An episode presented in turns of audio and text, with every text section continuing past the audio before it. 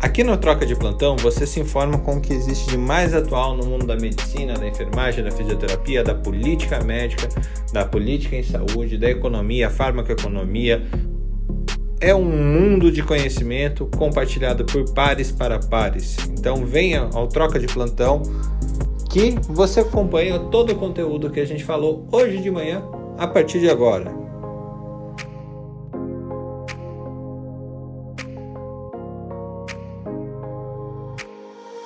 Bom dia, bom dia, bom dia. Eu sou Fernando Carbonieri e vocês estão aqui no Troca de Plantão da Academia Médica. É, hoje o tema ele é um pouquinho.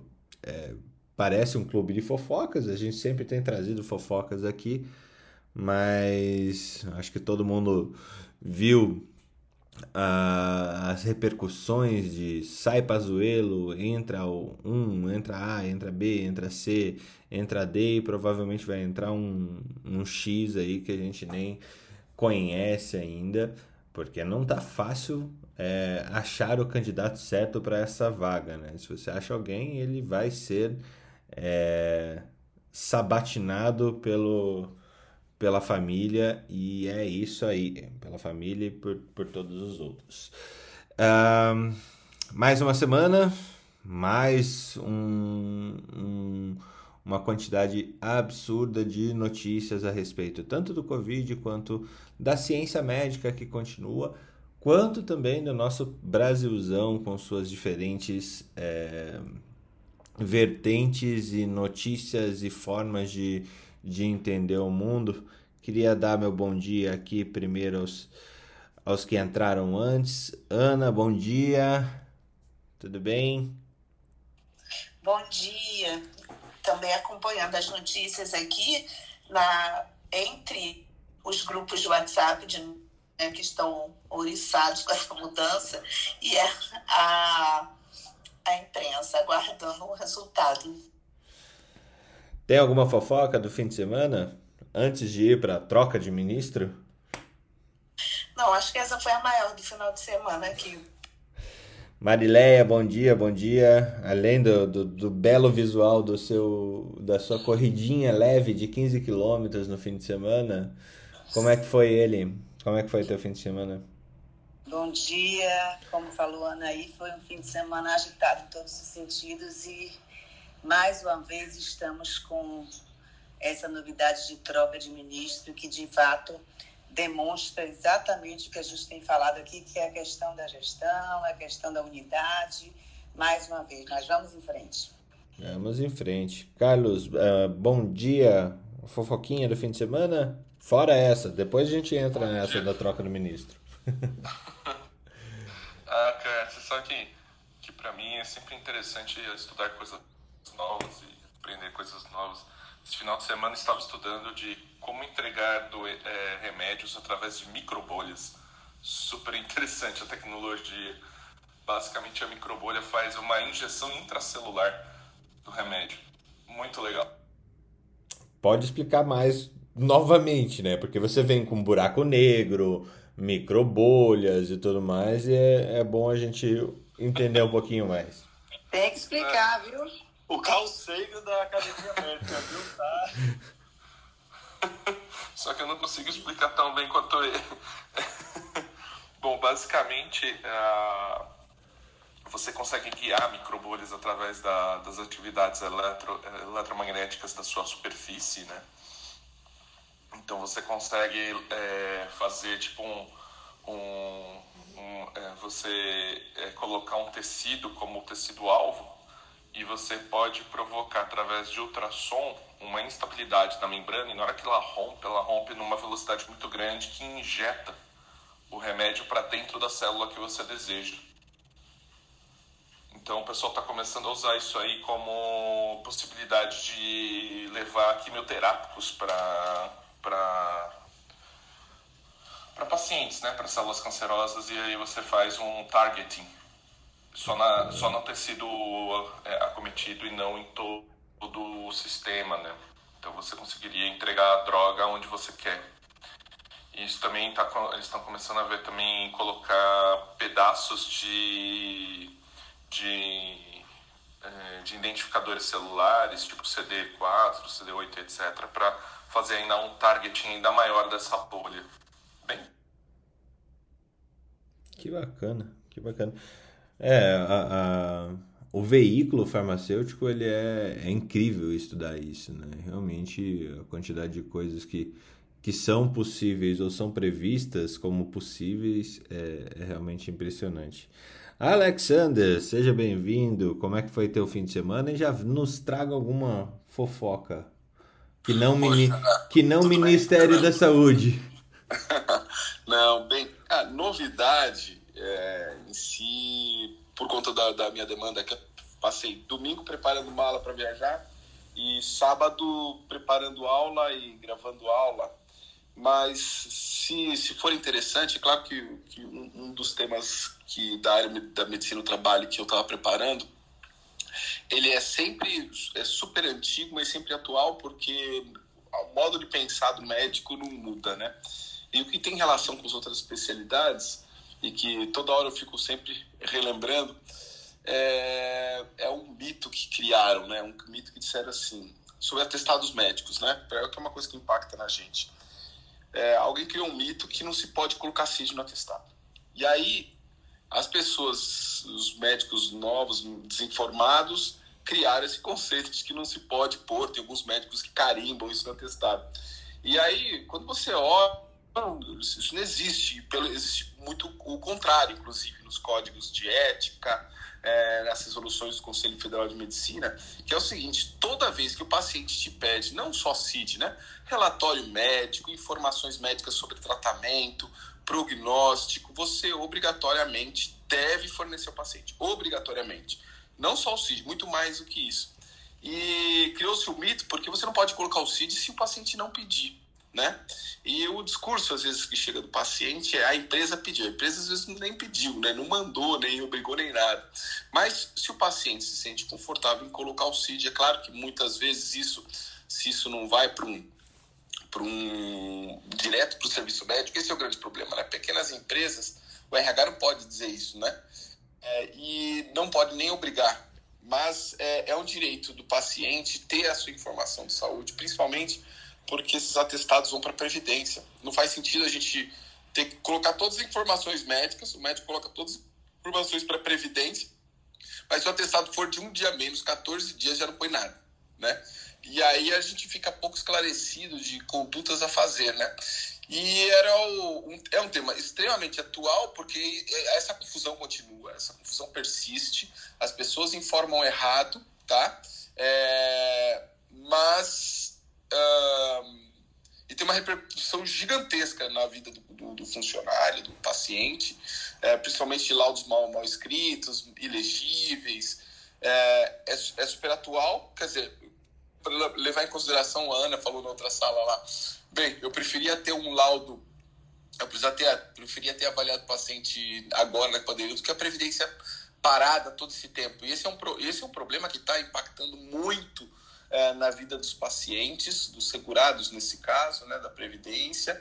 É, e até agora a gente não vê uma solução. A Previdência fechou de novo é, em, em, muitos lugares e, e, assim os segurados justamente por conta dessa impossibilidade de realizar é, laudo, vamos lá, avaliar essa, esse funcionário por tele, esse segurado por telemedicina, tá, vem impactando na sociedade assim, de uma forma brutal, brutal porque as pessoas recebem apenas o adiantamento de mil reais. Imagina você ficar um ano recebendo adiantamento de reais para quem tem um salário de 10, por exemplo, e um teto de, da Previdência para receber 5 mil. Então, a situação é bem crítica, né? E aí eu já tentando fugir para outro assunto, mas são duas coisas que me fizeram trabalhar e pensar nesse final de semana e o quanto que impacta isso na vida das pessoas, tá? É, uma inércia, vou dizer, não sei se você concorda ainda, mas uma inércia ainda dos conselhos federais de medicina para regulamentar algumas coisas, lembrando que parte dessa regulamentação não impacta na, nos peritos federais. Então existe um problema aí é, institucional da, da perícia, existe um problema é, que, que, que, ainda precisa caminhar com relação a essa regulação, existe um problema nos médicos ainda, o Código de Ética Médica, né, ler as principais resoluções que tratam do assunto do Conselho Federal de Medicina, senão a gente não vai para frente. É isso aí. Alexander, só sobre esse assunto, me chama a atenção a questão do CID, exatamente um, um, um ponto que você colocou aí, que é a questão de que se você, a patologia for diferente em 14 dias, isso implica muito nessa questão de afastamento pelo INSS ou não. Então, às vezes eu fico preocupada porque o paciente vem, tem X dias de atestado e ele às vezes já sabe e fala assim: ó, oh, doutora, pode ter a mesma coisa, porque senão eu não consigo me afastar. Então, a gente também tem que prestar atenção nisso. É importante a gente, como médico, estar tá prestando atenção nisso e não simplesmente achar, não, não tem nada a ver comigo isso aí, eu sou médico, não pode ser assim. Uma outra coisa é que às vezes se nega a colocar um CID que é uma coisa implícita no código, e coloca um relatório que é totalmente aberto, que qualquer pessoa pode ler. Exatamente. É, é, é, é, não tem coerência, né? Não tem coerência. É claro que se o paciente pediu, é, é direito dele e obrigação nossa.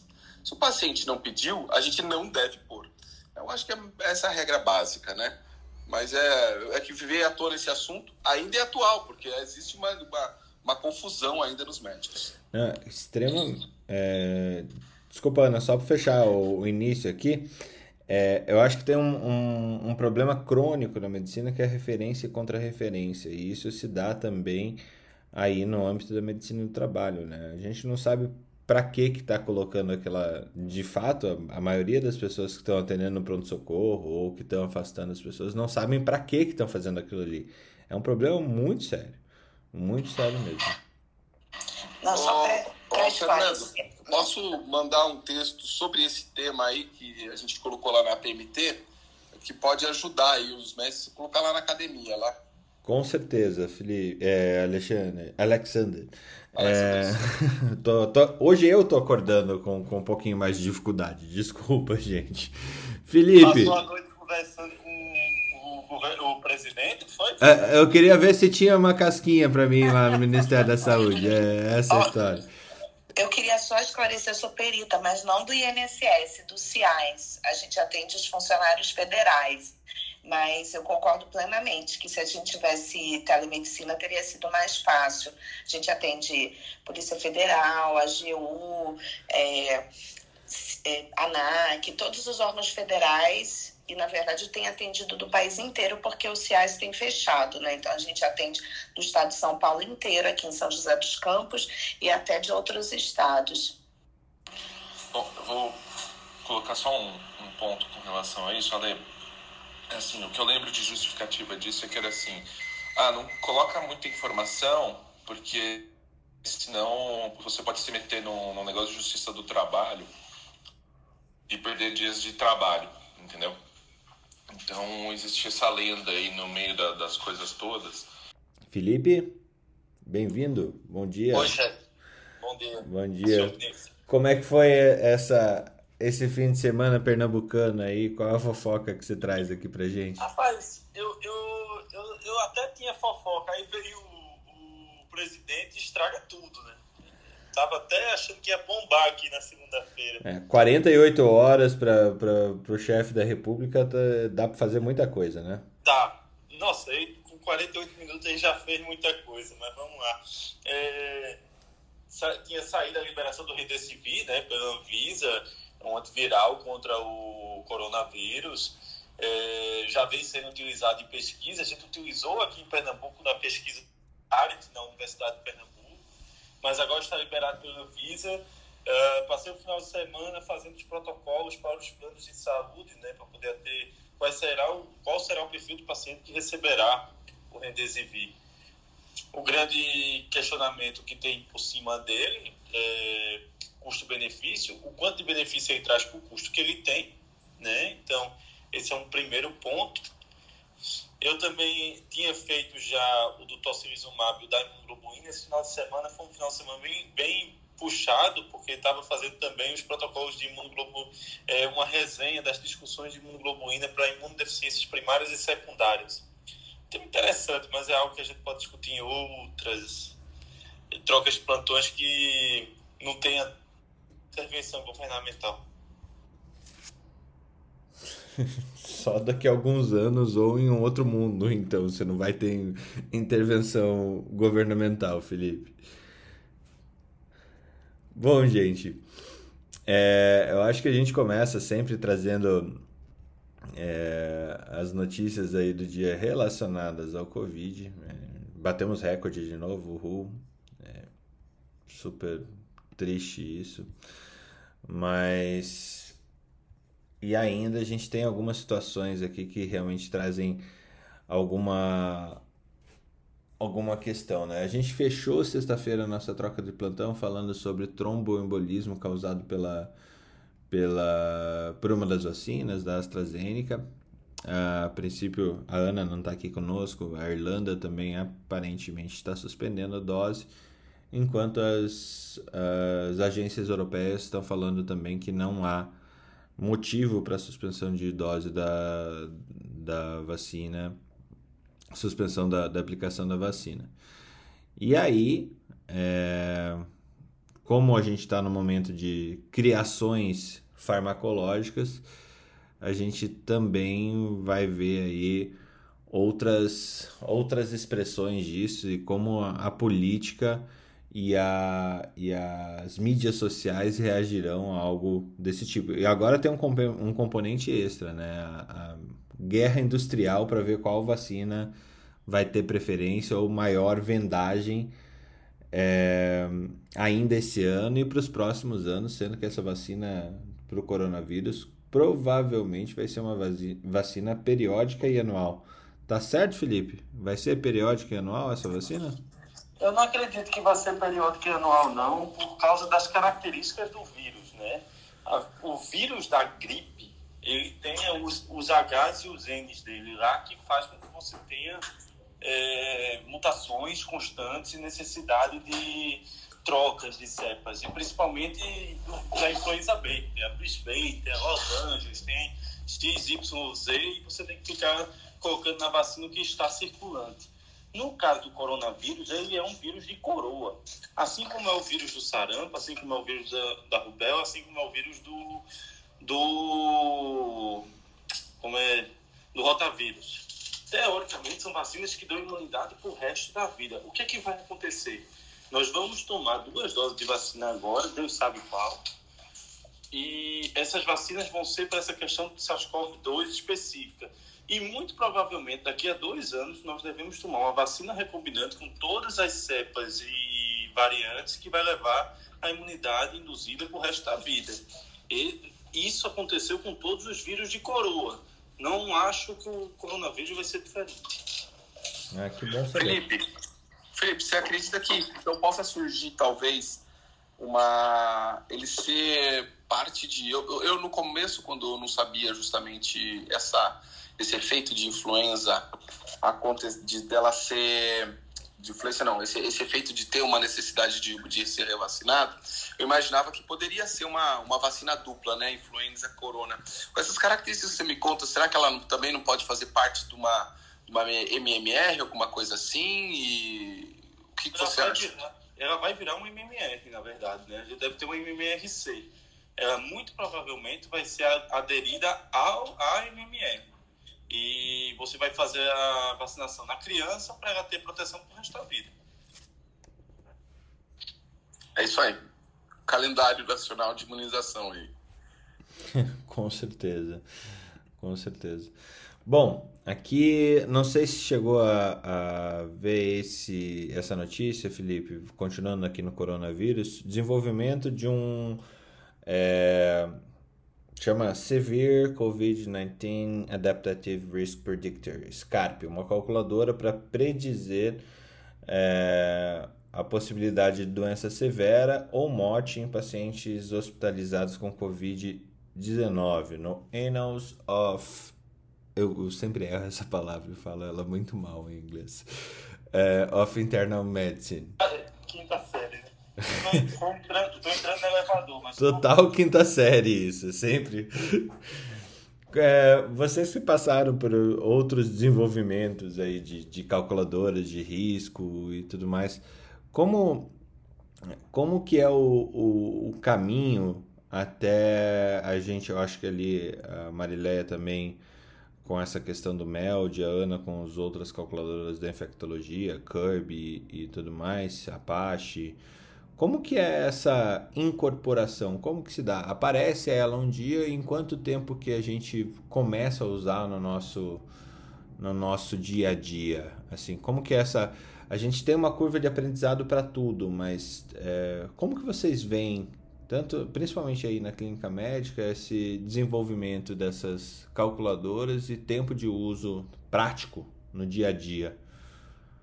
Microfone aberto.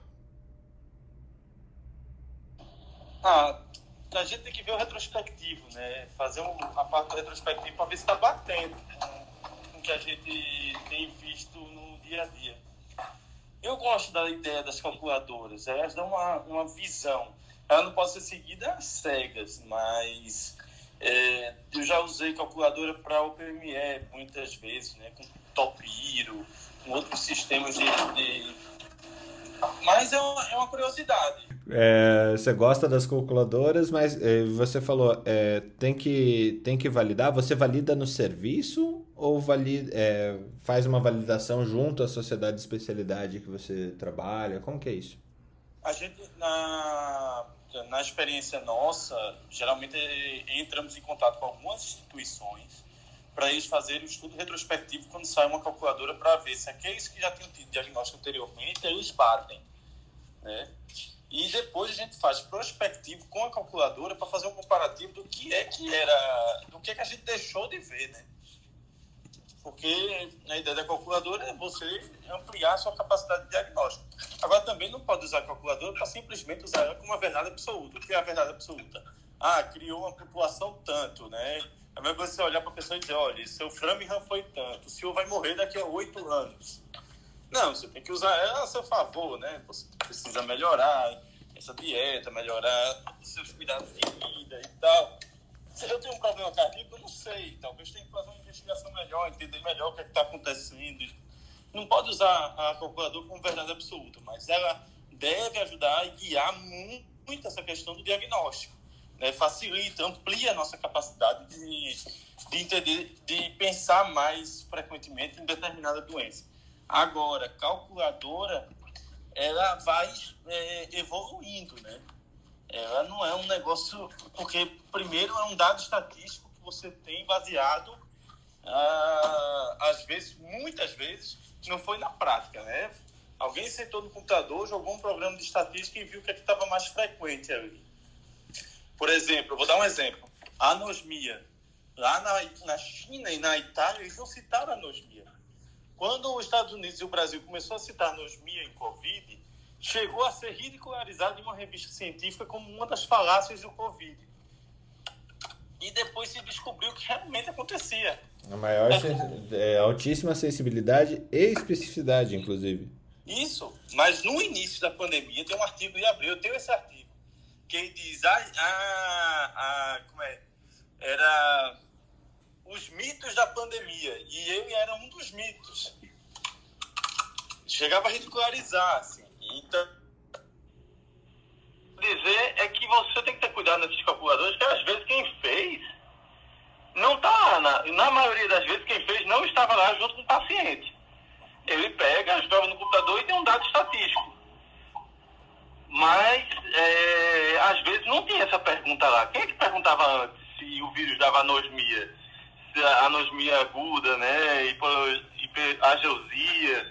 Ah, não estava no questionário. Por isso que não apareceu.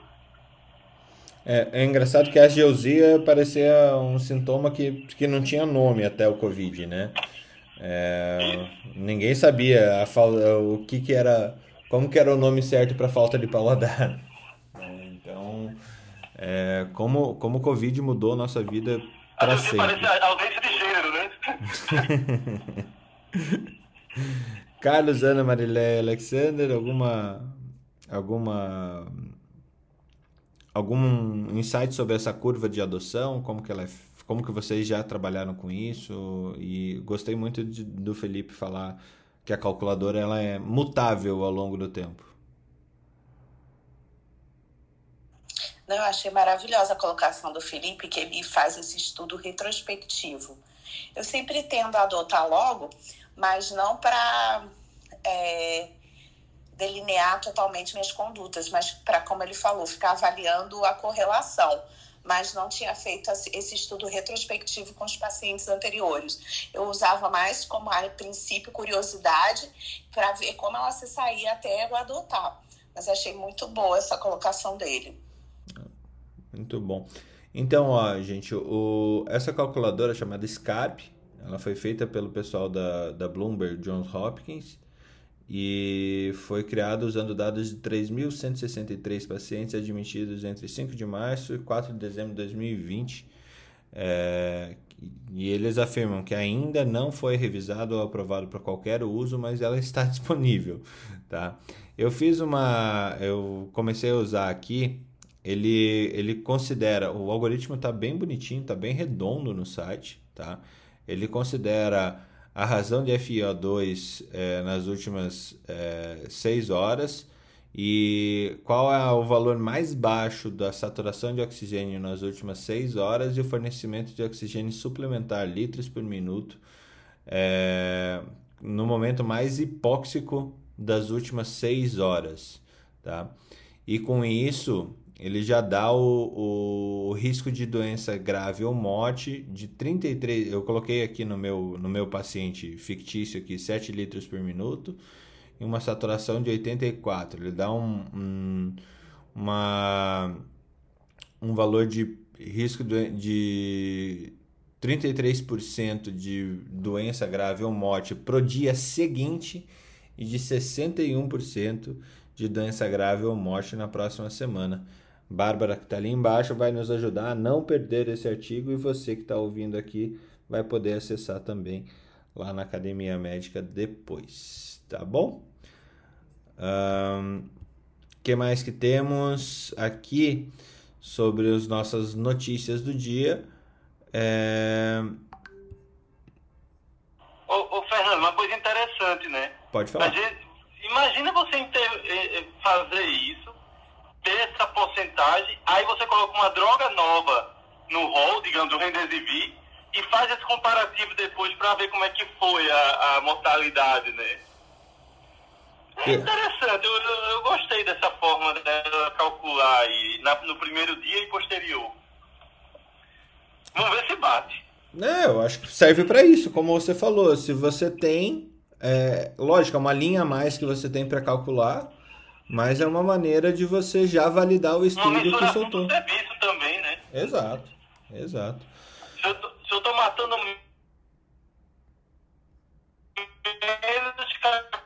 calculador é sinal de que tá indo bem, né? Sim, sim. É...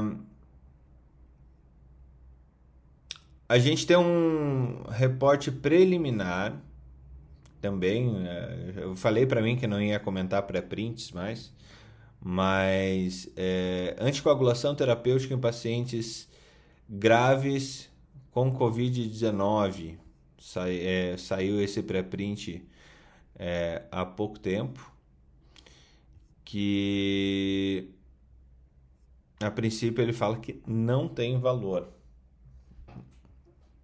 Acho meio complicado falar isso, justo que é, faz parte da, da, da atividade de da, das UTIs você anticoagular esse teu paciente internado, né?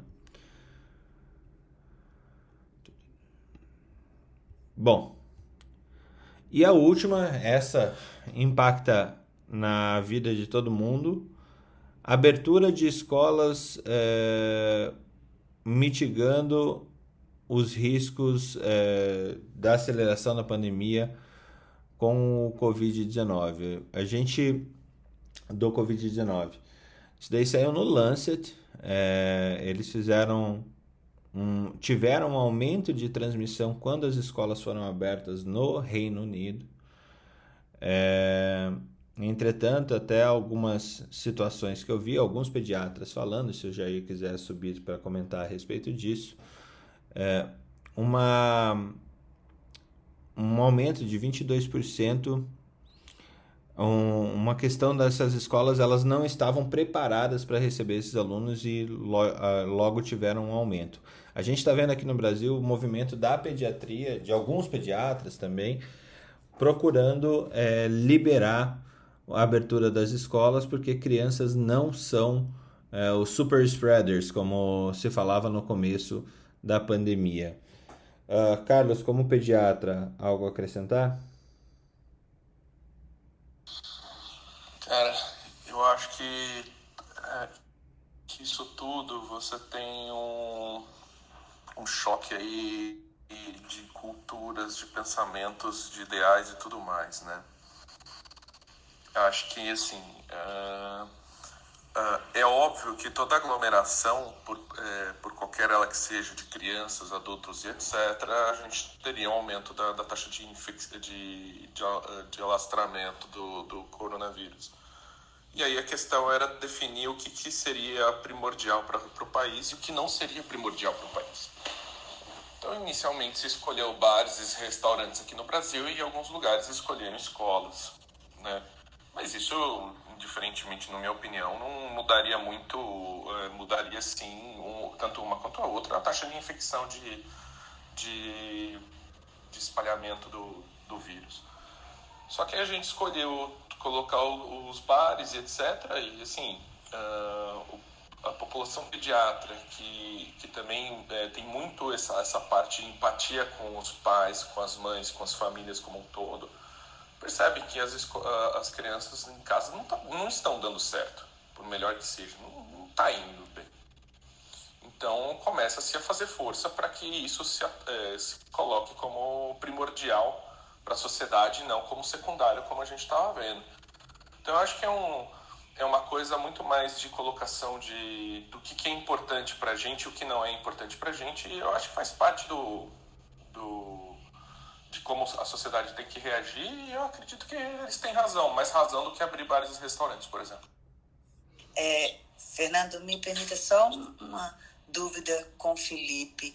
Felipe, não sei se faz sentido, se já tem sido feito, essas escolas, principalmente escolas infantis, ter algum, algum pedido, algum apoio, contratado infectologistas, até para dar uma orientação mais técnica quanto a essa segurança de retorno, quanto aos cuidados, porque eu vejo às vezes fazendo de forma meio aleatória, olha, o distanciamento disseram que é X, o álcool é gel, mas um suporte direto de um médico infectologista nessa orientação para essas escolas, principalmente infantis. Você tem visto alguma coisa, Felipe?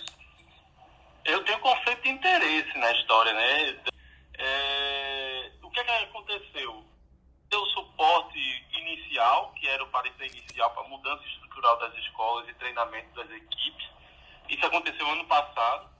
Esse ano a gente está fazendo suporte, a gente montou o comitê de biossegurança da escola, onde decide quais são as crianças que se afastam, quais são as salas que são desativadas, quem vai para o remoto, quem não vai é, aqui em Pernambuco, quatro, uh, quatro empresas estão fazendo isso atualmente.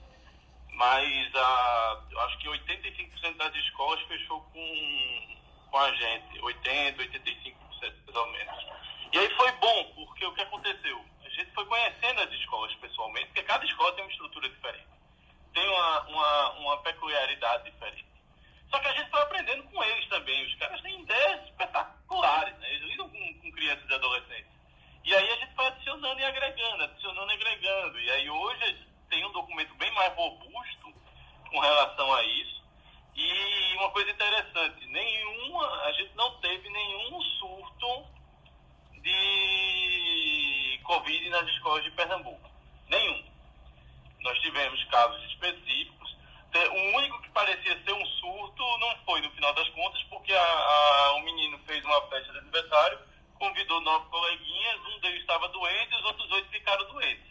A gente achou que era um problema, mas quando a gente viu, todos já tinham ficado doentes antes de ir para a escola, ninguém estava doente na escola. E aí descobriu da festa de aniversário que tinha mais três coleguinhas do irmão dele na festa que também ficaram doentes. Ou seja, o surto foi fora da escola. Porque tem que lembrar também que, apesar de ter protocolo na escola, existe o um mundo lá fora, né? E a turma tá fazendo festa de criança. Ah, não vou levar meu filho para a escola, mas Deus está vendo que você está levando para festa de criança, que está levando para ver os avós, que está indo para festinha dos coleguinhas, que está descendo para o parque, né? E aí, o, que, o, o, mais importante da história dos protocolos de escola, que, que, que eu acho, eu li muito isso no John Barry, né? A, a grande gripe, que as escolas foram a arma que eles utilizaram para enfrentar a gripe espanhola com relação à informação versus desinformação. E que ensinar aquelas crianças a enfrentar esse tipo de crise foi o que ajudou na, na organização do enfrentamento da Segunda Guerra Mundial. Quando eles já eram adultos, já eram pais e que tinham que ter um enfrentamento e já tinham passado pela questão da gripe.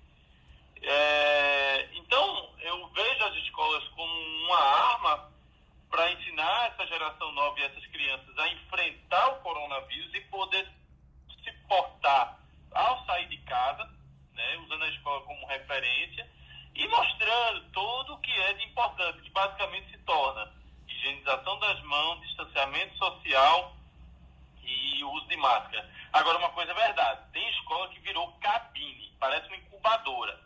Pequena, apertada e quente. Vai e bota um ar-condicionado, pequena, apertada e frio. E aí o que acontece? Essas questões de cabines a gente tem que desativar. Porque tem que ter fluxo de ar, tem que ter renovação de ar de alguma forma. Outra coisa, não adianta botar ventilador. O ventilador quebra partícula e despesa. Retira os ventiladores, porque muita gente botou ventilador achando que era melhor do que ar-condicionado. É, os conceitos de exaustão, montagem de exaustão, crianças menores que não usam máscara e o distanciamento não é tão bom, o que, é que foi feito? Aí a gente criou como se fosse um bloco cirúrgico, né? O menino tira a roupa, tira o, o pé, dá uma higienizada nele e bota dentro lá como se fosse a bolha da NBA e ter um controle mais rígido com relação a isso. Bem, são várias ideias, dá para a gente discutir bastante. Eu tenho os relatórios, eu posso mandar até o relatório padrão, que é público, que foi o que o Ministério, o, a Secretaria Estadual de Saúde de São Paulo e de Pernambuco adotaram, que foi nós que montamos em maio do ano passado, eu posso até botar no site da Academia Médica, que é meio que um, um modelo para se fazer os relatórios mais, mais, mais amplos. Ah, eu vou falar a experiência aqui em São Paulo, né? É um pouquinho diferente. E um, aqui a gente também tem recomendação aí tá assim da fase vermelha de que as escolas podem receber 35% dos alunos. Então, é, o que eu vejo hoje, né, no início da pandemia, claro, estava todo mundo mais preocupado em mandar os filhos para a escola, mas hoje há um grande desejo de, dos pais de enviar os filhos para a escola. É, só que a, a, o que foi percebido é que para a saúde mental das crianças foi péssimo. Então, foi muito difícil esse, esse ano para as crianças, para o aprendizado. Para quem tem uma, alguma dificuldade de aprendizado, foi pior ainda. Então, os pais querem mandar, mas as escolas estão fazendo revezamento. Então, tem escolas que mandam as crianças, por exemplo, meus dois filhos, uma mandava é, uma semana sim, uma semana não, a outra mandava dia sim, dia não, porque você não pode ter a totalidade dos alunos na escola. E uh, eles têm dado preferência para as crianças menores, né? Por dois motivos. Um, porque a criança menor realmente não consegue aprender da educação infantil online. Ela, ela, quer, ela tem que aprender convívio, ela tem que aprender motricidade, e ela online ela não vai conseguir. E aí, dois, porque os pais estavam retirando as crianças da escola, porque não tinha a obrigação delas estarem na escola por lei. Então, estavam retirando e isso estava sendo ruim para as escolas. Então, eles, em geral, dão preferência a manter as crianças da educação infantil e, e os anos no ensino médio, os anos é, mais acima ficam mais online. É, o, o, em relação a, a aos hospitais e serviços de saúde fazerem é, consultoria para as escolas. Isso aconteceu sim aqui, em especial nas escolas de é, que, mais caras, de é, que atendem uma população de um nível social maior. Então, aqui todas tiveram consultoria e exibiram as marcas, dizendo: tivemos consultoria, alguns colocaram da Redditor, outros, cada um colocou de onde teve consultoria, para que os pais se sentissem seguros de reenviar as crianças, até porque muitos pais são médicos. Então, eles colocaram os protocolos, os protocolos de higiene. Você entra na escola, tem uma cabine é, de desinfecção, álcool gel em todos os pontos, distanciamento entre as carteiras, número máximo de alunos por sala. Isso aconteceu. Claro, São José dos Campos é uma cidade diferente, né? Onde eu vivo aqui, realmente tem grandes é, redes de escola, mas uma cidade que tem uma tradição de educação. Tanto que o Poliedro saiu daqui, tem outras redes que saíram daqui. A aprovação para ITA, USP, aqui é uma cidade de só preocupação com estudo. Mas as escolas estão fazendo isso. Só que agora, com a entrada na nova fase do plano, algumas escolas estão retornando só ao online. Então, não são todas. Tem escolas aqui que vão manter o 35%, porque o governo disse que era facultativo a escola privada receber os alunos ou não. E outras optaram para manter novo parecer. Eu, eu só queria comentar uma coisa, Fernando quando a gente fez o, dos, o das escolas privadas. Fizemos, é, foram 19 centros, mas assim, tem, por exemplo, o Damas, a Rede Damas tem 19 escolas no Brasil. A Rede Marista tem 15 escolas no Brasil. Então a gente pegou, teve escolas que eram várias, né? e em várias cidades. Quando foi outubro do ano passado, nós nos oferecemos para fazer o da Prefeitura da cidade do Recife de forma gratuita. Montamos um grupo para assumir essa responsabilidade e nos disponibilizamos para fazer um check-up em todas as escolas públicas da cidade para reabertura das atividades. Estou até o momento aguardando a resposta. É, e aí a gente entra exatamente. Eu já acho que o Jair subiu. Eu acho que é bom ter a, a visão de um, de um pediatra da ativa aí.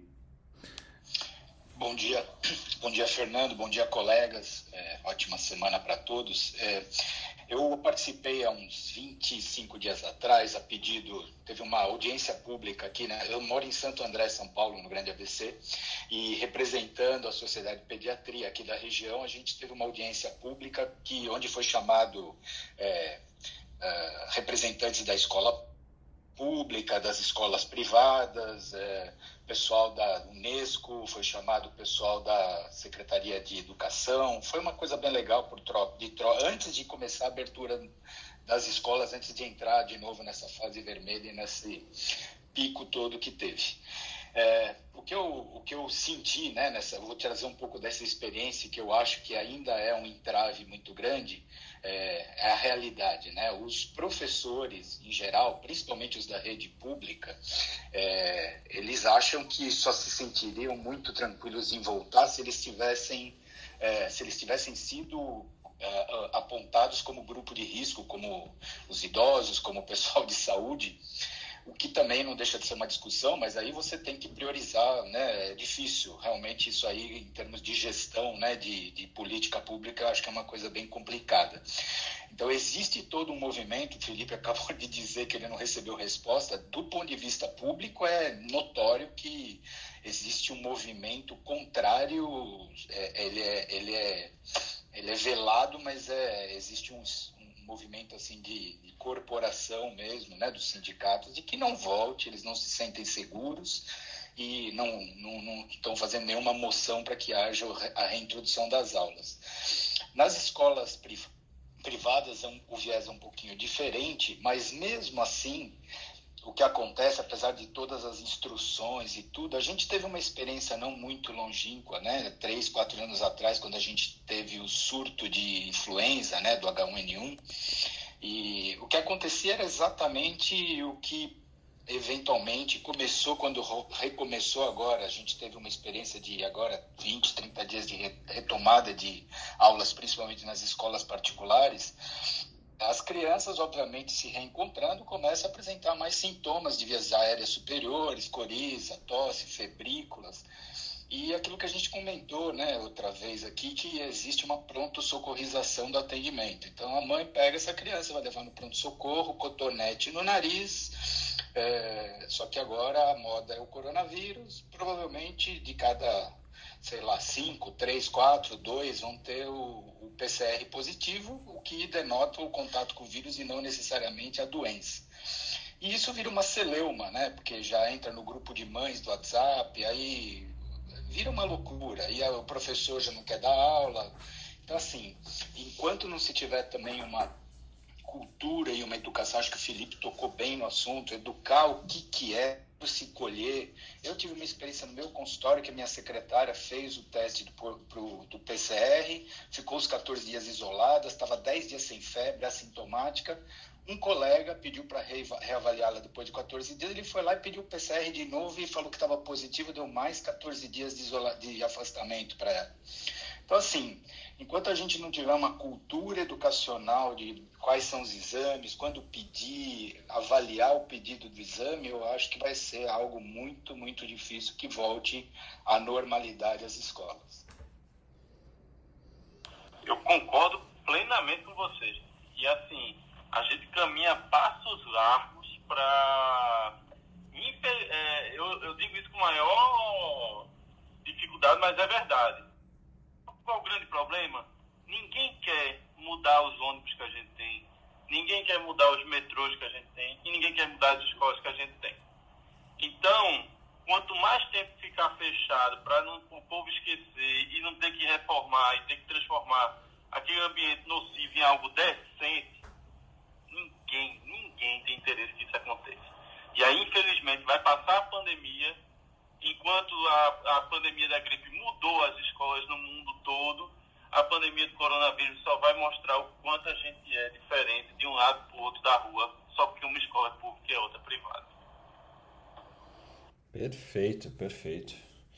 E aí a gente entra então, ainda mais com essa fala do Jair e Felipe, entremos é, na nossa pauta de hoje eu lendo aqui o, o UOL, né? O governo sofre pressão internacional para mudar de direção na pandemia. É, se você tem algum dinheirinho guardado em alguma coisa, você, você entende bem essa notícia, porque é, se você tem alguma ação em alguma empresa, investe é, para deixar o teu dinheiro guardado, você viu nos últimos dias aí é, a nossa bolsa realmente derretendo de alguma maneira. E, e por que, que é importante a gente tocar também nessa parte de investimento quando se fala de política e se fala de pandemia? Porque o país é um país muito rico, o país tem investimentos internacionais das mais diferentes vertentes e, e essas empresas que atuam aqui no Brasil também precisam que o país esteja livre do coronavírus até que a gente para a gente voltar a crescer. E essa chamada, esse, esse título de, de notícia, ele traz a toda a discussão que a gente viu ontem, principalmente no dia de ontem, que o próximo ministro da Saúde ele viria de não seria militar e nem seria político, seria alguém da cardiologia. Ah, então foi colocado o nome da, do, do Queiroga, que é presidente da Associação Brasileira de Cardiologia, e foi colocado principalmente também o nome da doutora Ludmila Rajar, que, que, que, que trouxe revoltas e diversas é, maneiras de se publicar da ala mais conservadora do governo ou dos votantes mais é, fechados com o presidente, mas também é, esse olhar trouxe para gente que preza a ciência, preza a metodologia científica como maneira de, de se escolher e o arranjo internacional realmente para que, que a validação por pares aconteça dentro de um método, trouxe um, um caminho é, talvez pela primeira vez, de, de ver o país, o, o governo federal, fazendo alguma coisa para realmente começar a combater o coronavírus.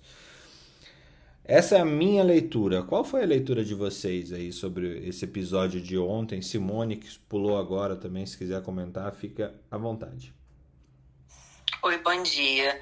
É, então, na verdade, eu tinha até levantado a mão para falar da escola. Vou falar rapidinho aqui. Eu sou do Rio de Janeiro que a minha filha é, estuda particular, e eles contrataram uma médica do trabalho, sim. Para passar uma experiência bem rápida, é, eu estou em isolamento, eu estou em casa, home office, e positivei semana passada depois da primeira dose da vacina da Oxford, que eu já tinha tomado aqui no município próximo. Então achei super estranho, muito provavelmente acabei pegando da minha filha, porque não estou tendo contato com outras pessoas, mas, enfim, como esse vírus é tudo muito doido, né? A gente pode pegar no delivery, enfim. Com, essa, com relação a essa troca de ministério, é, você falou super bem aí, Fernando.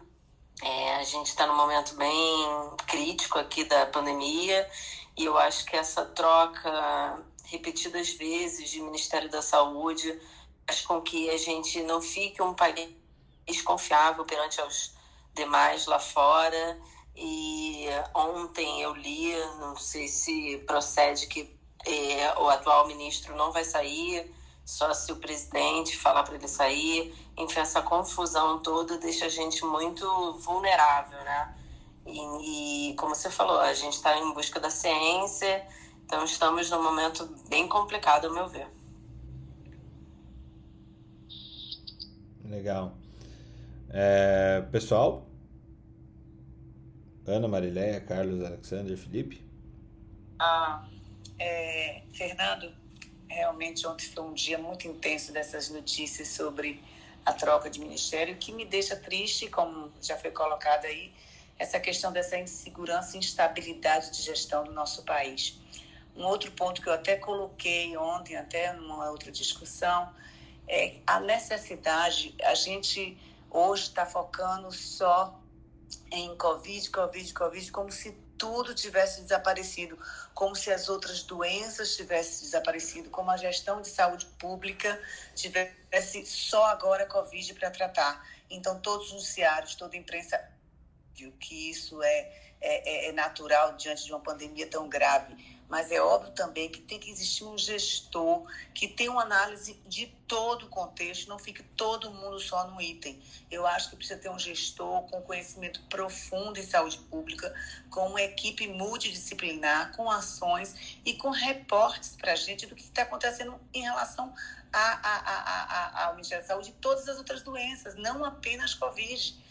Então, me assusta quando tudo é só voltado para a Covid, que é grave, que é importante, que é o fato, mas a gente está esquecendo de outras coisas graves e até mesmo, como a gente já conversou muito aqui no Troca de Plantão, sobre o pós-Covid, sobre os, as sequelas, sobre como é que está sendo a, a, a estratégia montada para acompanhamento e segmento pós-Covid e as outras doenças. Então, assim, eu fico triste porque, mais uma vez, a gente já está indo para o quarto ministro e, e, e, e, com um viés que não é o olhar para o cidadão, para a pessoa, não tem a unidade, que é o que a gente espera numa guerra, que a gente fosse uma unidade, independente de que partido político fosse, de que presidente fosse. Então, isso me deixa um pouquinho triste, mas não a ponto de perder a esperança, porque eu acho que cada um de nós, como a gente faz aqui diariamente, a gente não pode perder a, a esperança e a vontade de fazer com que as coisas venham acontecer de forma mais efetiva. Bom, eu acho que a Marileia falou o ponto que eu, que eu queria comentar, né? É claro que o governo agora quer mostrar uma guinada de, de postura, e aí o melhor soldado, né, o melhor é, especialista de um assunto que hoje, claro, está em voga, e coloca para ser o, o líder maior da saúde do país. E como a Marileia falou, e a gente já falou em outros, acho que foi ontem né, que nós comentamos, nós temos outros problemas que vão surgir aí como resultado do, da Covid, que dependem de estratégias públicas coordenadas, né? E, e o SUS é descentralizado, então é, esse processo precisa ser muito bem feito, né? É, e esse processo de gestão, eu, quando eles falam assim, ah, não é, não é para ser um político, eu não sei o quanto que isso é uma mensagem positiva. Acho, até para lidar com, com o presidente, com o time dele, precisa ter uma postura que é muito difícil, né, de negociação e conseguir colocar um melhor caminho. A gente viu as experiências, elas foram ruins, até mesmo quando tinha alguém que tinha uma capacidade boa, quando, quando que começou com o ministro uh, Mandetta, que conseguia ter esse olhar para o SUS e de, de, integra, de forma integral, é, as coisas não foram para frente. Existem é, divergências de opiniões internas, né?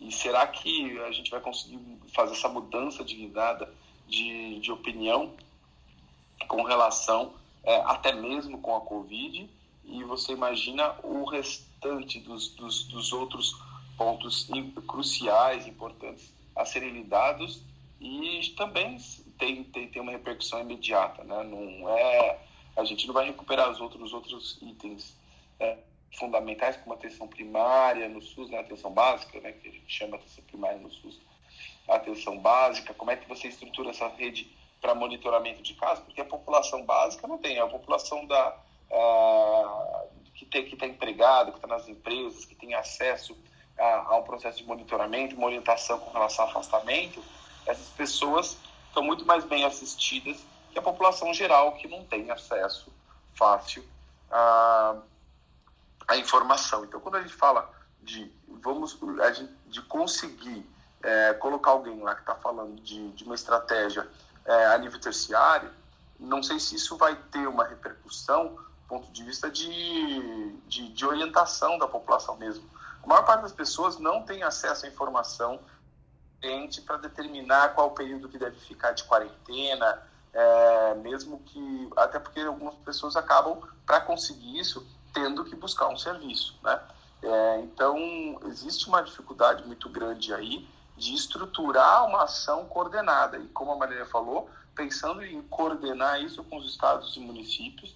E, e esse é o papel de um político. Político não um político mal político, aquele político entre aspas que a gente conhece, né? Porque é um papel de, de unidade demanda uma estratégia política, técnica, coordenada. Eu não preciso ter o técnico para gerenciar, eu preciso ter um excelente gestor que consiga é, trazer essa coesão para todas é, para as articulações e muito bem técnicos de todas as áreas, não só técnicos de, é, da, da, área cardiológica, hospitalar, mas também nós estamos falando de técnicos relativos à, à vacina, estratégia de imunização em massa, é como que eu coordeno na atenção básica é, todas essas ações que são necessárias então, tudo isso é, é fundamental aí nesse momento. Não, muito bom. Obrigado, Alex. É, eu acho que esse ponto que vocês tocaram é, a respeito da capacidade política que essa pessoa, o ministro da saúde precisa ter, ou a ministra da saúde precisa ter, é, é de fundamental importância.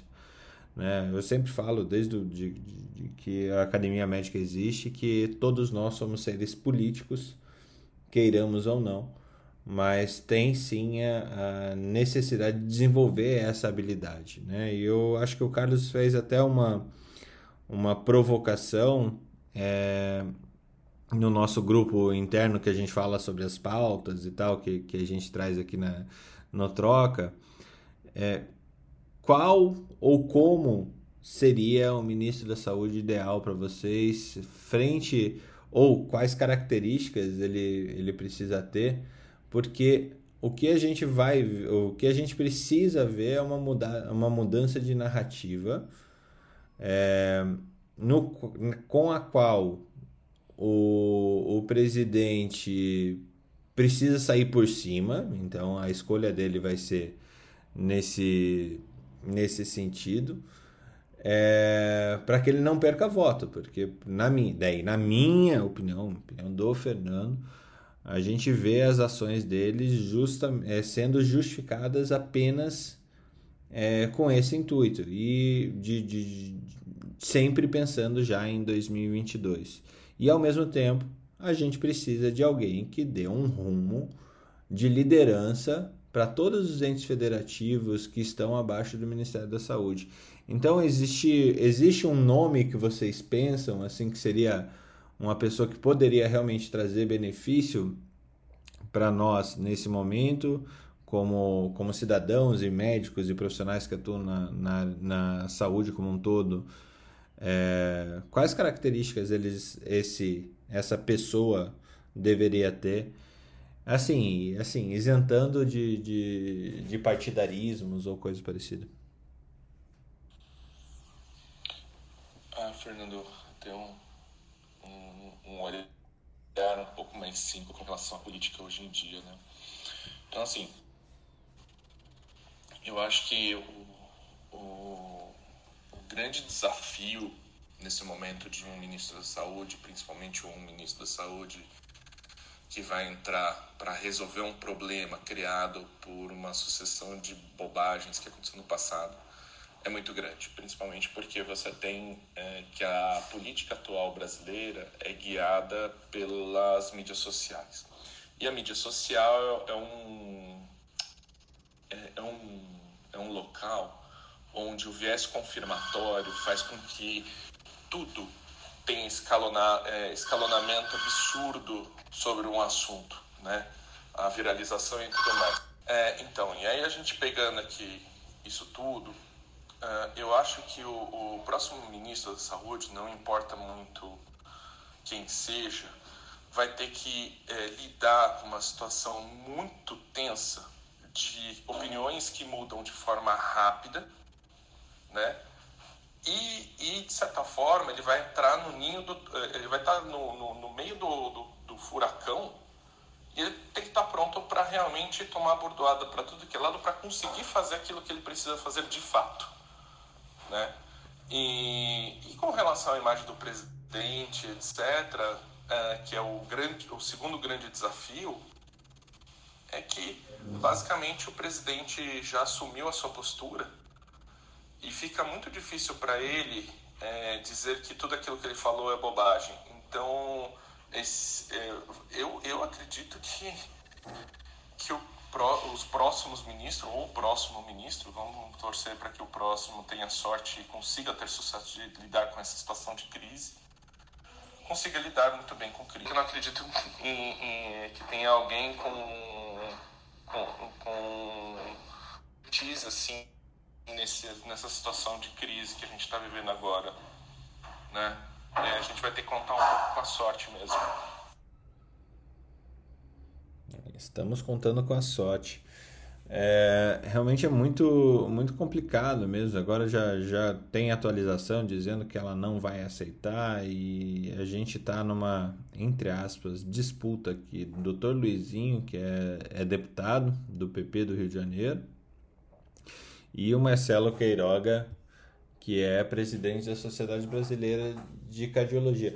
O que eu achei super interessante do nome do Marcelo foi de ter surgido é que realmente o presidente de uma das maiores sociedades médicas do mundo, que é a Sociedade Brasileira de Cardiologia, ser cotado para entrar como ministro é muito interessante, principalmente porque se você é presidente de uma sociedade com esse peso, é bom boas habilidades políticas, com certeza você tem, né? Assim como é, são a maioria das preside dos presidentes da, da, das sociedades de especialidades. Gostemos deles ou não, né? Mas habilidades políticas não, né? não dá para dizer que é um item que falta para eles, né?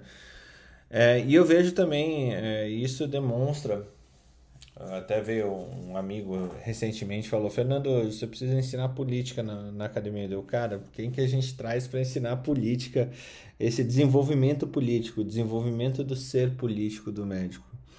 É, essa é uma pasta que sempre é muito bom pensar nela tendo um médico ou pelo menos uma pessoa que tenha é, conhecimento grande da gestão do Sistema Único de Saúde. Né? E depois do Mandetta, a gente sempre viu alguém que geria a política em vez de gerir o Sistema Único de Saúde. Uh, na experiência de vocês, Marileia, Felipe, Ana, Carlos, Alexander, assim, qual que é o, o item mais difícil de ser desenvolvido para um gestor que lida com, com tantas... É, com to, tantos sistemas de hierarquia diferentes e que tem um, um algo sistêmico como é o SUS para comandar? Qual é a principal característica que essa pessoa deveria ter? Ou que vocês desenvolveram, ou que vocês viram os mestres de vocês terem isso muito bem desenvolvido?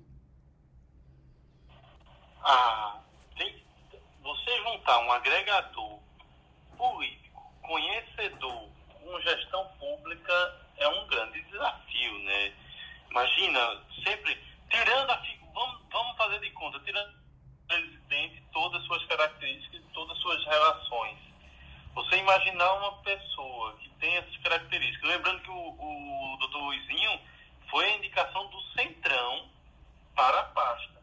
Né? É uma indicação política, né? não é uma, uma indicação necessariamente técnica, mas vamos parar para pensar. Quem teria as capacidades técnicas e conhecimento e vivência de saúde pública, que a gente tem falado muito, por exemplo, em pessoas mas que não têm essa experiência da saúde pública, para poder absorver isso aí. Em, eu até penso em alguns nomes, mas que não teriam consonância com o governo federal e que isso seria abrir mão da pasta que tem maior dinheiro, da pasta que geralmente não é aberta para partidários. Sempre quem fica com a pasta da saúde no governo Fernando Henrique foi alguém do PSDB, no governo do PT foi alguém do PT. Então, é, é uma, a pasta da educação e da saúde sempre é uma pasta que tem muito essa. Apesar que o presidente não tem partido, então por isso que não tem ministro, talvez. É, a verdade é que a gente precisa, todo mundo concorda que tem que ter uma mudança. Tem que ter uma mudança. Agora, tem pessoas técnicas capazes para isso? Tem. Tem, capaz, tem pessoas técnicas capazes para isso, para aguentar Bolsonaro gritando no pé do ouvido lá, falando as coisas dele? Aí é uma grande dúvida. É uma grande dúvida. Felipe, eu até concordo com você também, mas assim, eu acho que o perfil, neste momento, a gente está falando num momento e de literalmente de uma guerra. A gente precisa ter um perfil de uma pessoa que tenha o interesse coletivo em detrimento desse interesse pessoal de melhorar a imagem do presidente, a imagem. Então, uma primeira característica é o interesse coletivo, montar equipes, arregaçar as mangas, falar em unidade, vamos lá vencer essa guerra. E também, essa, é óbvio que tem que ter o conhecimento profundo em gestão em saúde pública, tem que ter, porque tem que avaliar todos os problemas que não deixaram de existir, porque a pandemia chegou, pelo contrário, todos os problemas de saúde pública que a gente tem pioraram, todas as vezes pioraram. Então, a gente tem que ter as equipes e não todo mundo correndo num alvo só. E, basicamente, o que me entristece o olhar é escolha de alguém que melhore a imagem do presidente e não de alguém que efetivamente venha em busca de do interesse público, do coletivo, do interesse em melhoria mesmo. Então, é, é, é, independente de quem seja colocado lá, que se monte equipe técnica, seja o melhor gestor, se o interesse não for coletivo, esquece. A gente vai ficar enxugando gelo do mesmo jeito e vendo mais mortes acontecer. Marilé, e é por isso, é, e é exatamente nessa sua colocação que eu fico extremamente é, é, preocupado e, e, não consigo ver tanta luz no fim do túnel. Porque nós estamos diante de um sistema político em que quem assumir e conseguir fazer isso vai assumir o protagonismo que o presidente não quer que essa pessoa assuma. Não quer uma, uma pessoa de liderança para fazer isso. E aí que vem o grande problema, é o grande paradoxo nesse governo que é o seguinte: quem tem que fazer o trabalho bem feito é uma pessoa que não quer fazer o trabalho bem feito. E se a gente colocar alguém para fazer o trabalho bem feito, essa pessoa vai ser demitida ou vai ser escorraçada ou alguma coisa vai acontecer. Então, assim, a gente está entre a cruz e a espada, infelizmente, no meu ponto de vista da, da brasileira. Eu queria muito chamar o Gonzalo Vecina Neto, por exemplo, que é um cara que tem experiência e tal, não sei o quê. Mas nesse governo, nunca quem vai. Nem ele quer, nem o outro quer. É muito complicado, gente. É... Porque a postura, vamos lá, ele tinha realmente alguém que teria todas as competências, né? Ele jogou fora por conta de vaidades, entre outras coisas, e depois bombaram as fake news para tentar desestruturar a imagem do ministro que ele tinha, que era uma pessoa que tinha uma articulação tanto com direita é, e tinha um reconhecimento mesmo com, com, a, com o time de esquerda. Então era ele tinha um trânsito que, que era capaz de fazer todo esse trabalho. Infelizmente, o que precisa mudar é o presidente para ter um secretário, para ter um ministro adequado. Digo mudar o presidente porque precisa mudar muito a postura como ele lida com cada uma dessas situações, né? Então, não é, não é uma tarefa fácil. É, eu acho que deveria alguém vir alguém que teve é, uma experiência muito boa no sentido público, um secretário estadual que tenha feito uma carreira é, ótima, é, que possa auxiliar. Eu acredito que um, um perfil assim, em que possa ter alguma governo. O problema é a pessoa aceitar, né? Porque é, o medo de o medo de, de, de ser queimado pelas, é, pelas divisões do exército digital é, é, é punjante. Felipe, seja bem-vindo. Sua opinião sobre esse assunto? Bonjour, monsieur. Bonjour. Rapaz, eu não, eu vou dar a Glória Pires aqui, eu não tenho muita opinião sobre o assunto não, porque eu não posso opinar, porque eu trabalho com os estados membros da OMS, o Brasil é um deles. Então, é, isso envolve uma discussão não técnica, mas uma discussão política. Então, toda vez que tem que discutir nomes, isso não pode passar por mim. Eu estou muito feliz de ouvir todos vocês falando.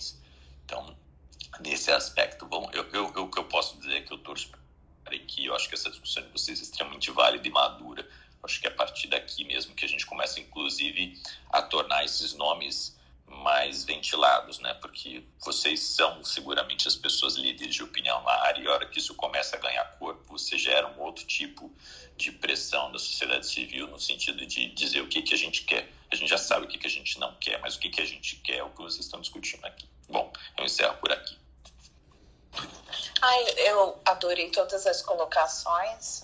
o Felipe foi muito é, maduro também agora eu queria dizer que eu acho que precisa ser uma pessoa, além de conhecimento técnico e de gestão, e que consiga coordenar equipes, vai ter que ser uma pessoa muito diplomática, porque a gente sabe que o nosso presidente é uma pessoa difícil.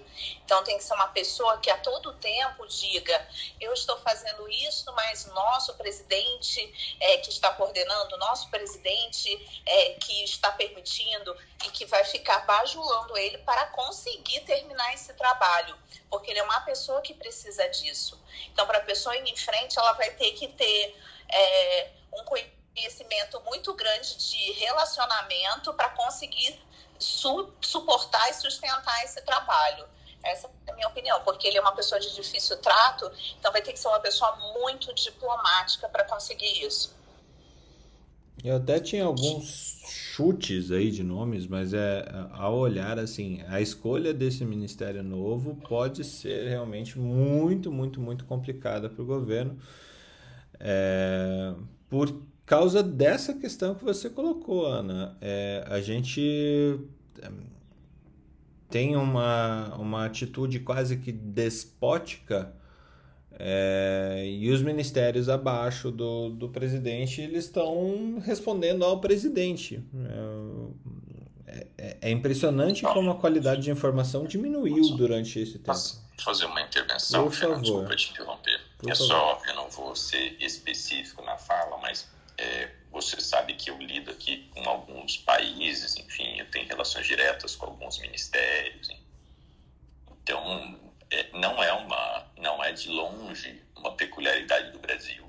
Né? De fato, o mundo passa por um momento político muito delicado, porque eu acredito que a gente, é, a sociedade, precisa dizer o que, que a gente quer, como eu disse deles, né? E, e, dentro de um cenário de uma perspectiva coletiva, se a gente não abraçar essa ideia, realmente está fadado a essas polarizações se acentuarem.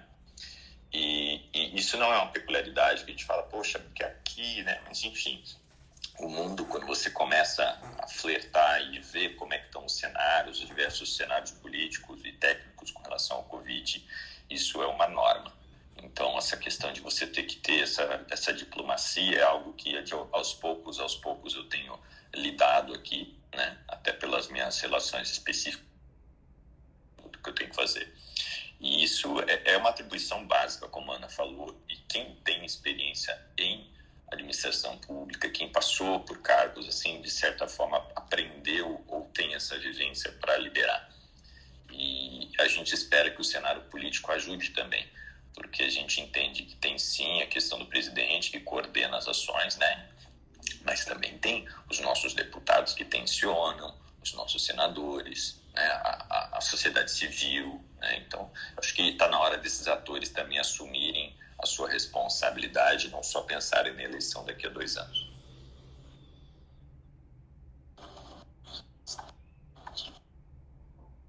Pode falar, Ana. Não, tava só batendo palma. As palmas do Clubhouse. É, bom, é, eu acredito que, assim, o que, que a gente vai ver? Esse cargo do Pazuello ele já está à disposição, já vai fazer quase um mês, tá? É, e, e, assim, ele não foi trocado antes uh, por um problema é, de, de cargos dentro do, do Ministério da Saúde. É, há informações ali que uh, os militares não saíram do Ministério da Saúde devido ao domínio no GEAP, que é o, o, o plano de saúde do, dos servidores federais e que é um plano de saúde muito benevolente com quem o dirige, né? E, e largar essa esse veio financeiro é, foi um, um problema colocado até então. É, além disso, tem essa questão da, da política, né? Então você vê o Luizinho do PP, você vê o nome antes desse fim de semana que eu acreditava que era o mais forte, era do Ricardo Barros, por ter sido ministro já e conhecer a lógica de funcionamento do SUS. É, e também por ser uma pressão do próprio Centrão para colocar alguém do próprio PP, que, que virou o grande articulador é, do Centrão, até mais do que o próprio antigo PMDB, é, seria uma linha viável né, para o governo, mesmo porque eu acho que há uma dificuldade de, de, de alguém técnico e de carreira médica, no caso, como os nomes é, é, anunciados, assumirem efetivamente essa posição. Ana, chegou atrasada nessa discussão, mas eu sei que você está inteirada. Você tem fofocas internacionais e a gente começou esse assunto justamente falando aí do, da importância desse, dessa guinada de, de narrativa aqui dentro do governo federal, dentro do, do Brasil, até para que a gente tenha uma, um, uma desenvoltura econômica melhorada frente ao cenário nacional. Nesse contexto, queríamos ouvir você também. Ana... A gente estava com saudade de você, Ana. Que bom que você voltou. Ai, oi, gente, né? eu tenho literalmente EAD todo dia de manhã, quase todo dia de manhã. Por isso que é, agora a minha aula acabou mais cedo hoje, por isso que eu tô aqui. Eu também tô sofrendo no homeschooling. Mas, não, eu tô acompanhando o que está acontecendo daqui e como vocês também estou bem confusa. Não vai achando que eu, que eu, que eu sei mais, eu estou é bem confusa pra, do que vai acontecer e e eu, eu, eu tô chegando agora, então realmente eu não acompanhei a discussão, não sei do que vocês falaram. Mas é, eu, eu acho que é isso, eu acho que eu tô confusa, Fernando. Acho que eu, eu não tenho muita opinião, não.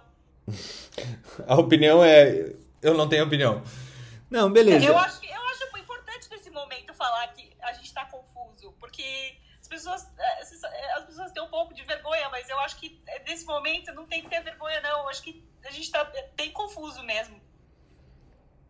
Bom, confusão é o que não falta, né?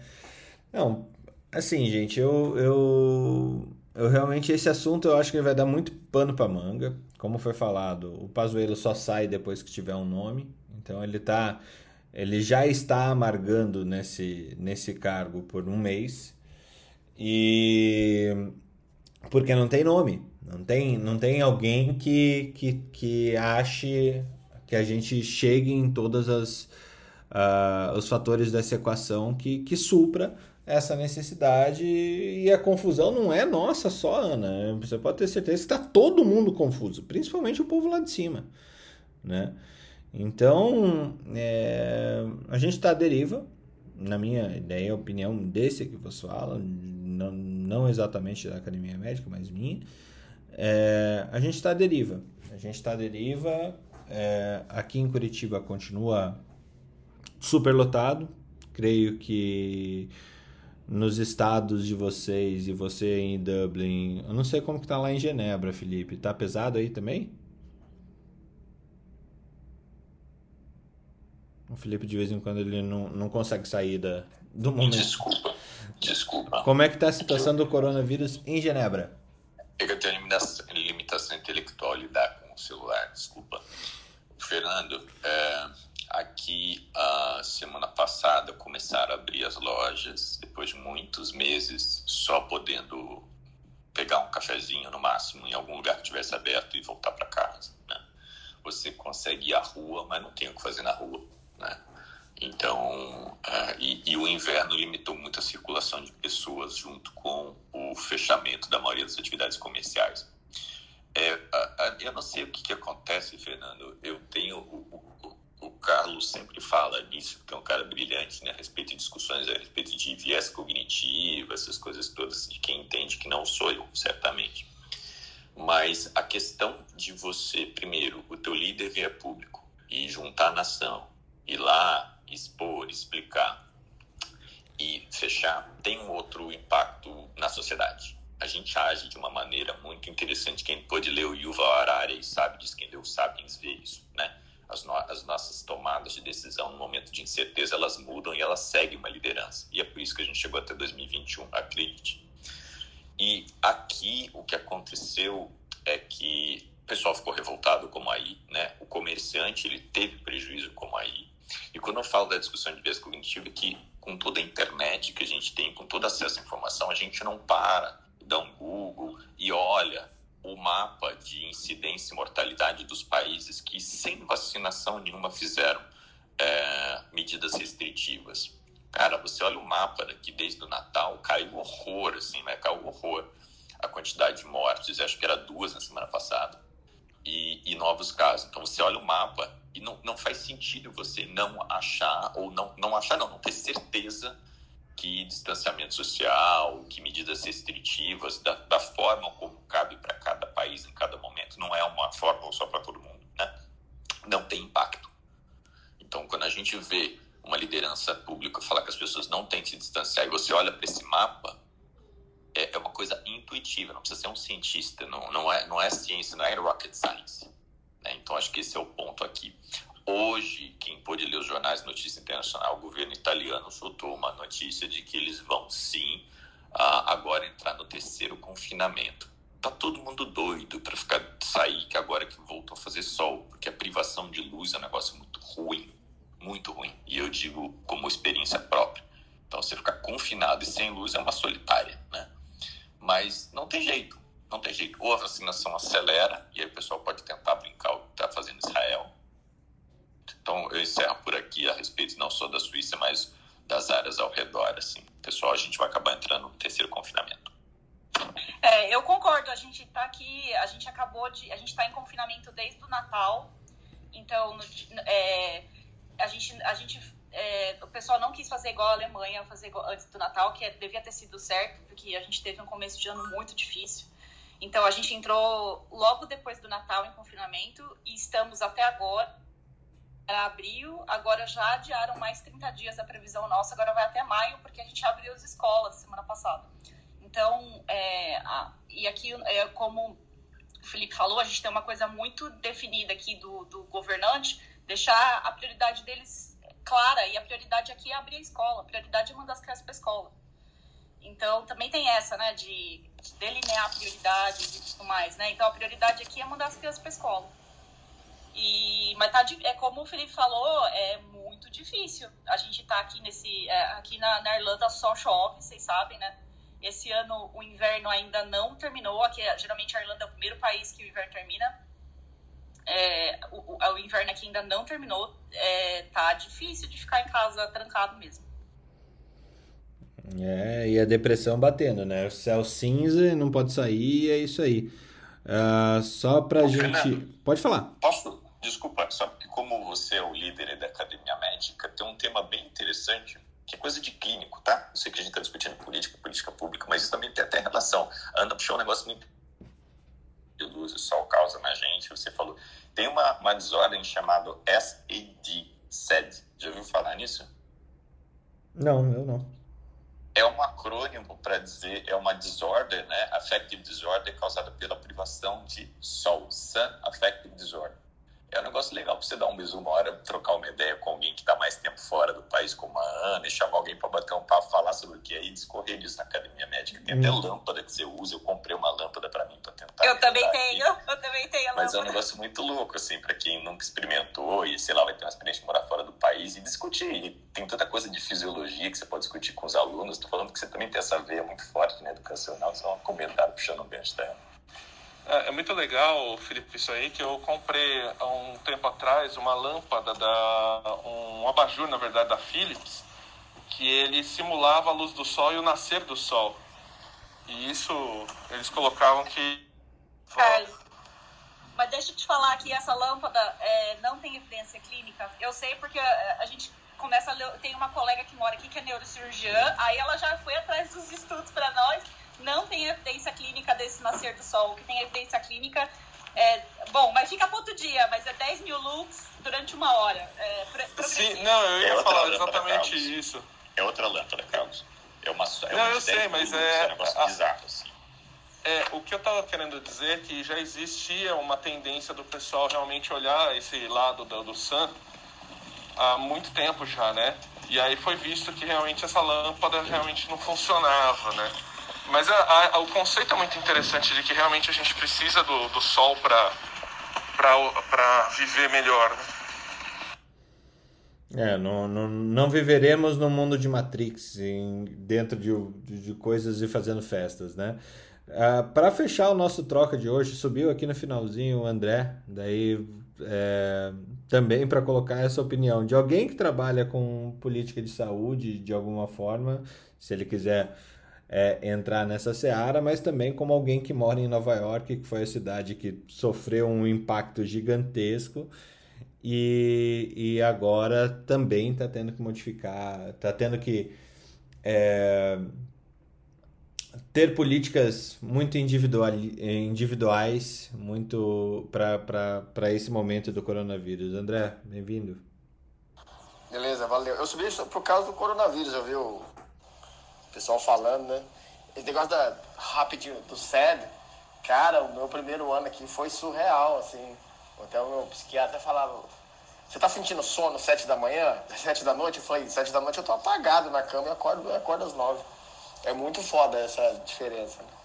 É, do coronavírus, eu, eu, eu vim tentar trazer o, o otimismo e a parte positiva.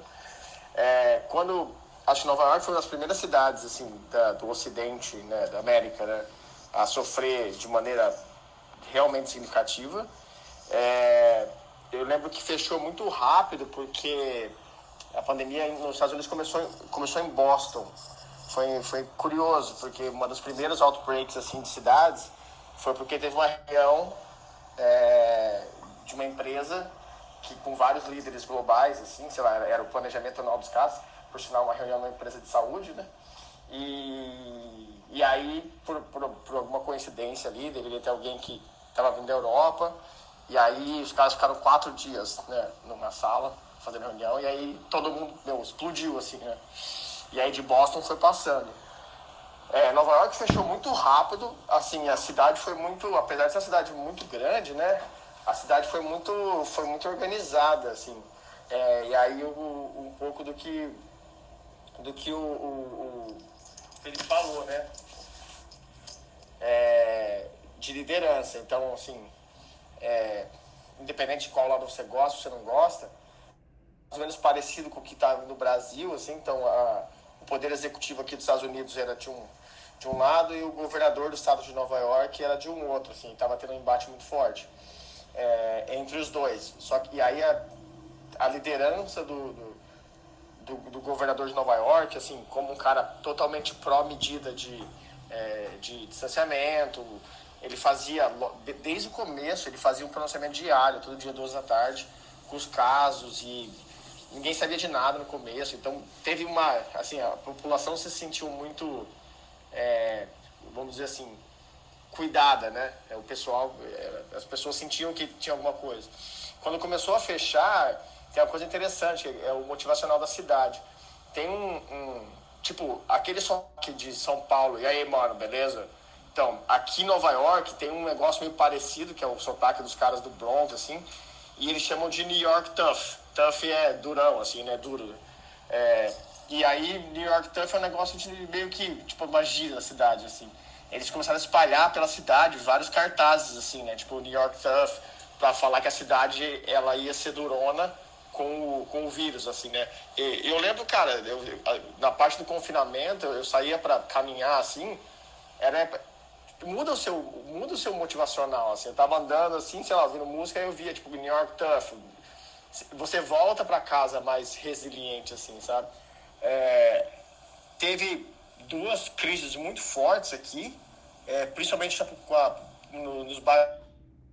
Então e aí uma política pública né é, teve uma, muita discussão de se os negros tinham mais propensão mas tinha a ver com acesso à saúde. Então o Bronx foi dizimado e, uma parte do Brooklyn foi dizimado, assim, de empilhar corpos, porque não tinha nem caminhão frigorífico, assim. E, e o bairro que eu morava, que era... Eu, eu mudei de, de, de Manhattan para é, Jersey City pra, por causa dos preços dos aluguéis.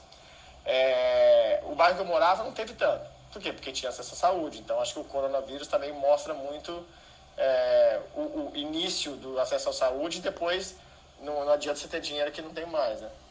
E a boa notícia é que é, com vacinação, até porque diz assim, ah, Israel é pequeno, ah, o país é pequeno.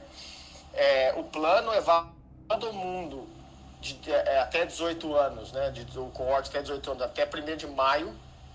Então essa, esse é o plano do, do, do Biden, né, que ele entrou agora. É, eu, não, eu não me vacinei ainda, mas assim, já tá aberto. Ontem eu fui jantar no restaurante aberto, assim, dele. Só tem, tipo, distância entre uma mesa e outra, né? Mas assim, o restaurante tava até bem cheio, assim, né? É, com máscara, tudo, né? Mas é, é, não tem nenhuma restrição de sair na rua, não tem nada, assim, né? Aqui, a New Jersey tá um pouquinho mais, mais fácil que Nova York. É, mas não tem nenhuma. Mas eu moro, tipo assim, do outro lado do rio, é só cruzar a ponte, assim, né? É, então tá bem aberto, assim, já faz uns dois meses, assim, que tá bem, assim, tipo, você vê tem todas as restrições, mas é uma coisa meio que porque a população quer do que efetivamente gente seguindo ou, ou pedindo, assim, né? Porque já virou meio que rotina, assim. E até, assim, ontem eu tava... Eu falei, ah, uma hora eu recebo um e-mail da empresa falando que se vacina, ou um e-mail de alguém e tal. É, eu não tinha nem prestado atenção, assim, já, já, já, na verdade o meu coorte de idade já está aberto para vacinar, eu não tinha nem visto, foi desde semana passada, assim. É muito rápido, assim, sabe? a vacinação. Então, é, essa é a boa notícia, né, de que a partir do momento que você ganha atração de vacinação, é muito rápido, assim, foi assim, começou a vacinação nos Estados Unidos, em duas, três semanas já começou a abrir tudo de novo, e, a, a, obviamente, com, com todas as precauções, mas, assim, o, o, vai pegando tração, é muito rápido, assim, eu acho que em menos de um mês já tinha, sei lá, tava muito, muito próximo do, da, da, entre a primeira e a segunda onda, assim, sabe? E agora eu acho que é a parte está mais aberta desde o começo, assim, não lembro de estar tá mais aberto. Eu acho que máscara vai ser, pelo que parece, máscara vai ser um negócio que a gente vai usar o ano inteiro, assim, até o final. É, eu, eu vou para a empresa a cada uma semana, ou uma vez por semana, ou, ou, ou a cada duas, todas as quintas-feiras. O grupo de amigos, né, ao redor, a gente definiu que era quinta-feira office, para também saúde mental, para ver as pessoas, assim, com distanciamento, obviamente mas você tem que pedir uma semana antes, você tem que pedir um dia antes para poder ir na empresa, para poder ir, ir, ir, presencialmente, né? Mas eu acho que a partir de maio, e aí pensando em recuperação econômica, eu vejo a recuperação econômica muito como a recuperação de 2008, cara. Foi muito rápido a recuperação, assim, foi coisa de, de 12 meses e, tipo, voltou. Ah, e aqui, na verdade, os caras estão discutindo bolha, de bolha, de novo. Não é nem recuperação, é bolha aumentou os juros, né? E, e aí a, a Bolsa dos Estados Unidos batendo recorde histórico, todas as ações batendo recorde histórico loucamente, assim. Então eu acho que a economia é muito resiliente também, assim, a economia, principalmente americana, assim, sabe? E eu acho que é, economicamente a economia americana vai puxar, uma vez que vacinou, eu acho que vai vir uma guinada muito forte. E aí o meu, meu, o meu, a minha tristeza é que eu acho que o Brasil vai ficar para trás, cara. Porque não vai conseguir abrir quando tiver que abrir, entendeu? É. A gente, a gente trouxe esse tema no, em outros trocas de plantão a respeito do passaporte do brasileiro, como ele vai ficar triste, né? É, não, não, não vai dar passaporte para lugar nenhum isso. E mas gente, a gente já estourou muito o nosso tempo hoje. André, obrigado. Ana, obrigado. Felipe, Felipes e Felipe, é, Carlos, Mariléia, Ana, obrigado por participar do Troca de Plantão. Você que estava aqui junto conosco até agora, aproveite para seguir eu, a seguir o Felipe, o André, a Ana, o Felipe Reutberg, o Carlos, a Mariléia e a outra Ana. A gente está aqui todo dia todo dia não, de segunda a sexta, a gente se priva no fim de semana, de segunda a sexta, das seis e meia da manhã até no máximo às 8 horas. Hoje a gente chegou até às 8 e 8. É, mas realmente, assim, o, o assunto dá muito, muito, muito o que falar. Obrigado mais uma vez a todo mundo. Espero que tenham gostado. Qualquer coisa, entrem lá no, no clube da Academia Médica. Só clica ali na, na, na casinha ali em cima para poder participar que a gente libera a entrada de todo mundo. E fiquem à vontade de entrar também na academiamedica.com.br para ter todos os artigos que a gente conversou aqui hoje.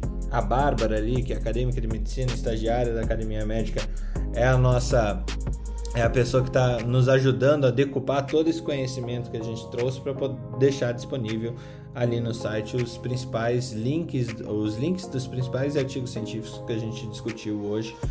Uh, creio que a gente não vai encher de notícia a respeito do Ministério da Saúde, porque não há é, capacidade é, para poder trazer tudo que diz e se desdiz dentro da política brasileira, principalmente nesse momento.